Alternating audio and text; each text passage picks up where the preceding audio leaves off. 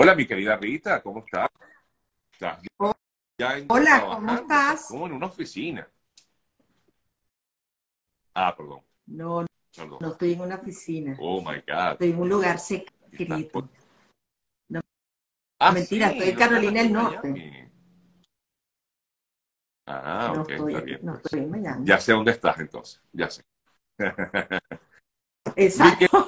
Querida Rita, gracias por conectarte, como siempre lo haces, y permitirnos conocer, bueno, hay siempre temas súper interesantes. Ayer me llamaba muchísimo la atención cuando pues hacías eh, tu comentario que siempre haces para, para, para, que la gente recuerde que tenemos esta, este contacto los lunes.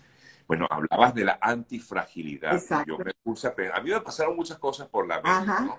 Antifragilidad. Bueno, la verdad es que sí, somos bastante frágiles eh, normalmente cuando uno, a ver, yo no sé, yo voy a, empezar por aquí, pero yo te voy a dejar que tú hables todo lo que quieras hablar.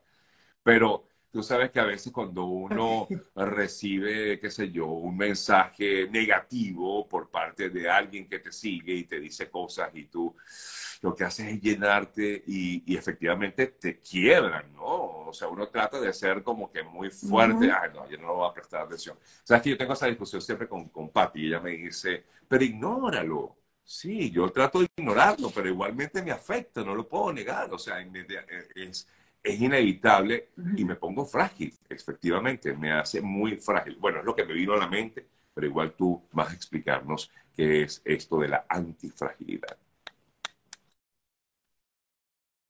Ok, fíjate, eh, como a mí me encanta, tú sabes, este, investigar y leer y todo lo que pueda ser una herramienta que nos permita em, seguirnos preparando, como equipándonos para este mundo tan volátil, incierto y de caos que parece que ahora es más común de lo que nosotros pensamos, ¿no? Entonces, Nassim eh, Nicolás Taleb es un libanés estadounidense, ensayista, analista de riesgo. Él escribió un libro que se llama exactamente así, Antifragilidad. Y él dice que, ese es un término de él, es una investigación de él, él dice que la antifragilidad, él pudiera compararla con la resiliencia cuando le pones esteroides o 2.0. Es decir, va más allá de que la persona es resiliente para él la resiliencia es que tú sales de una situación, estás parado, te quedas de pie, te puedes tambalear, pero estás de pie y continúas. En el caso de la antifragilidad, Sergio, él dice, no solo estás de pie, resistes el estrés y la presión, pero además sales crecido, fortalecido y aprendido. Es decir, creces en esa situación. Y le voy a poner a todos los que se conectan, como siempre, tan amablemente, un ejemplo rapidito de una empresa para que nosotros entendamos. Zoom, su acción antes de la pandemia estaba alrededor de los 63, 64 dólares, Sergio. En la pandemia llegó a estar en 500 dólares, es decir, esta compañía no solo resistió la pandemia, sino que la crisis, sino que además ganó mucho dinero. Ahorita su acción vuelve a estar en 67. Fíjate lo que hizo. Creció, resistió la crisis lo mejor que pudo y ahorita vuelve a estar como estaba antes. Ahora te voy a poner una empresa antifrágil que tú y yo conocemos y muchos de los que se conectan conocen, que es Walmart. Tú sabes que Walmart es una empresa, una tienda por departamentos, e, con muchos espacios alquilados. Todos sabemos el impacto que están teniendo las tiendas físicas en el mundo, porque todo lo que es online, la comodidad que todo te llegue a tu casa, eh, es, es fantástico. Este grupo es un grupo antifrágil, porque de cada crisis que viven los mercados, ellos salen fortalecidos. Hoy en día, la acción de Walmart está más costosa que la de Amazon no tiene todas esas tiendas. Entonces, ¿qué pasa? Tú pasas una crisis, la resistes, capitalizas, creces y sigues. Cuando creces, producto de una situación compleja, tus habilidades se van desarrollando que tú puedes gestionar mejor en caos y en crisis que en situaciones estables. Entonces, él decía, otro ejemplo, que esto lo hace Cristina Navarrete, una coach, que él dice, nuestro cuerpo, Sergio, está diseñado para ser antifrágil. Él se recupera y queda fortalecido. O sea, a nosotros nos da un virus, el cuerpo inmediatamente genera anticuerpos. Pero pues, si ese virus nos repite, él tiene memoria y ya no te sientes tan enfermo como antes. Lo mismo cuando decides comenzar a hacer ejercicio. El ejercicio, arrancas y a los cuatro días no puedes del dolor, te duele absolutamente todo, sometiste a tu cuerpo a una fuerza y a, una presión que no estaba acostumbrado. Pero si tú persistes y pasas eso, ¿qué le pasa al cuerpo? Genera masa muscular, tu, tu, cuerpo se fortalece, tiene más energía, eh, duermes mejor. Es decir, sales y mejor de una situación de estrés a la que te sometiste. Entonces, tú, la pregunta que debe estarse haciendo ahorita todo el mundo, eso está muy bien, si nuestro cuerpo y todo está hecho para ser antifrágil, ¿qué nos pasa? ¿Por qué somos tan poquito ante presiones, estrés, críticas como la que tú pones? Porque ¿dónde está nuestro, dónde tenemos que trabajar la antifragilidad? En la mente. Y si, y si pusiéramos el ejemplo que tú dijiste, ¿qué es la fragilidad? Imagínate un jarrón de cristal. Ya todos sabemos que lo tenemos que tratar con muchísimo cuidado porque si se te cae lo perdiste, ¿verdad? Luego tenemos lo que es robusto como una piedra. La piedra, tú, si la sometes a mucha presión, en algún momento se va a partir en mil pedacitos. Van a quedar muchas piedritas y ya no va a volver a ser la misma. Y luego tienes esos metales que son antifrágiles, que tú dices, ok, tú los tuerces, los tuerces, los tuerces y eres capaz de hacer algo mejor de lo que encontraste al inicio. Entonces, ¿qué tenemos que hacer nosotros? Trabajar nuestra mentalidad antifrágil. Entonces, tú decías algo buenísimo. Si mi mentalidad es frágil y todos vamos a aquí volvemos a decir, Sergio, todos somos diferentes, todos resistimos diferente, todos abordamos los problemas diferentes. el propósito de estas conversaciones eh, con Sergio y Rita de los lunes es que nosotros hagamos la tarea de investigar más y de saber qué yo debo corregir y adaptar dentro de mi mente, mis hábitos, mis competencias, para yo poder resistir y capitalizar las crisis, que es lo único seguro que tenemos, ¿ok? Porque la velocidad de cambio es tan rápido, Sergio, que lo, lo segurísimo que tenemos es que esto y que tú y yo estamos teniendo mañana puede ser. O sea, que supongamos que vivimos un momento como, como bien lo comentabas en, el ejemplo que dabas con las empresas. Eh, las empresas han vivido sus momentos de alta y de baja. El ejemplo que dabas de Zoom, estuvo un momento eh, alto volvió a caer, en fin. Nosotros como, como bueno, seres, los seres humanos al fin siempre tenemos eh, estas altas y bajas, ¿no? Estas subidas y, y, caídas eh, constantemente. Eh, ¿Cómo podemos de alguna manera robustecer nuestra mente para evitar ser frágiles? Claro, fíjate. primero identificar, yo, yo tengo una mentalidad frágil, que esas son, tú, tú, has oído eso que tú dices, ay no, es, que esa persona es poquita. No le digas, eh, como cuando tú le dices, no le digas que, o sea, no le, lo que le la observación que le vas a hacer no le des muy duro porque ella, ella se puede sentir triste.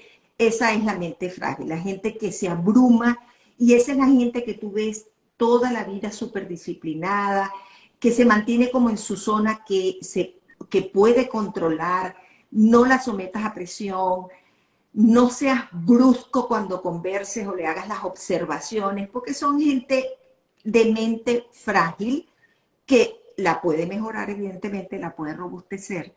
Luego tienes la gente de mente robusta, que son esas que tú dices, bueno, eh, cara de poker face, o sea, resiste, tú ves, pareciera que no le está pasando nada, pero es como esa piedrita que en algún momento de tanta presión va a, a, someterse, va a generarse una crisis. Y luego tienes los antifrágiles que navegan las crisis como si, estuvieran en una, en una tabla de surf. Eh, ¿qué debemos hacer? Y la pregunta correcta que tú haces es, ok, Rita, perfecto, ¿cómo hago yo para eh, convertir mi mente en antifrágil? Y esta, la coach ontológica Cristina Navarrete nos regala cinco tips de cosas que podemos hacer para que nuestra mente cada vez se convierta más en antifrágil. La primera que ella dice que me encantó y que la hemos oído antes, abraza la incertidumbre y el riesgo. Es decir, eh, no, no trates de planificar absolutamente todo. Es importante, y quiero aclarar, que nosotros tengamos una visión y la razón hacia dónde nos estamos moviendo. Todos tenemos que saber cómo vamos a, a pedalear y hacia dónde nos estamos moviendo. Pero nos hemos mal acostumbrado a querer saber absolutamente todo. Bueno, mañana es esto, yo eh, me hago esto y fulano me dice esto y, voy a esta reunión con estas expectativas. Si no se me dan, entonces me, me, me, afecto. Entonces la recomendación de ella es, métete una, en una connotación, tírate de, de ese paracaídas y, y, haz cosas que donde tú te arriesgues, que te saquen de tu zona de confort ¿Cuál es esa sensación después que la hice que sentí, que aprendí? Bueno, me había imaginado cosas que nunca sucedieron y puedo agarrar y tomar estos riesgos. La gente de mentalidad frágil o robusta va a tomar riesgos seguros, es decir, ellos tratan de blindar sus riesgos.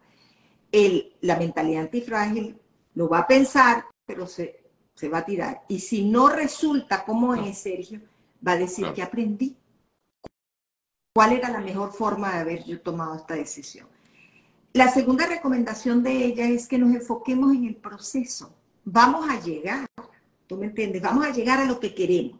Pero ¿qué estamos haciendo esos baby steps? Esas acciones que si las, las sumas te van a dar un resultado importante. Pero si tu, tu propósito es, ponte tú, eh, oye, yo, yo voy a tener algún día mi negocio, no solo lo voy a hacer desde casa, voy a tener un local. Bueno, perfecto. En tres años lo vas a tener. ¿Qué estás haciendo todos los días para llegar a eso? Bueno, ya tengo mis recetas, ya he probado todo, ya, ya sé que tengo mi clientela, mi, hice alianza con fulano. Disfrútatelo. Enfócate en el proceso sin perder de vista tu tu meta, ¿ok?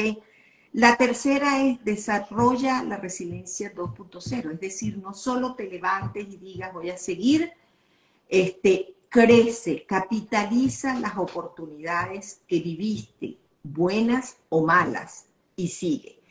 La cuarta es, que lo hemos hablado aquí, es cultivar la mentalidad del crecimiento. Nunca dejemos de aprender, Sergio. Y la comparación que ella hace me parece maravillosa porque es la mente del niño. Los niños, ¿en qué andan? En una curiosidad todo el tiempo. Ellos quieren aprender, ellos te preguntan, ¿esto por qué es así? ¿Por qué no es así? ¿Para qué usan eso? ¿Para dónde vamos? ¿Qué hay aquí? Todo el tiempo. Pero cuando nosotros crecemos, ¿qué es lo que nos pasa en nuestra mente? Ah, no, ya yo lo sé. Yo sé qué va a pasar aquí. No pregunto nada. Yo, para sé va, en qué va a concluir esto, sí. Exacto.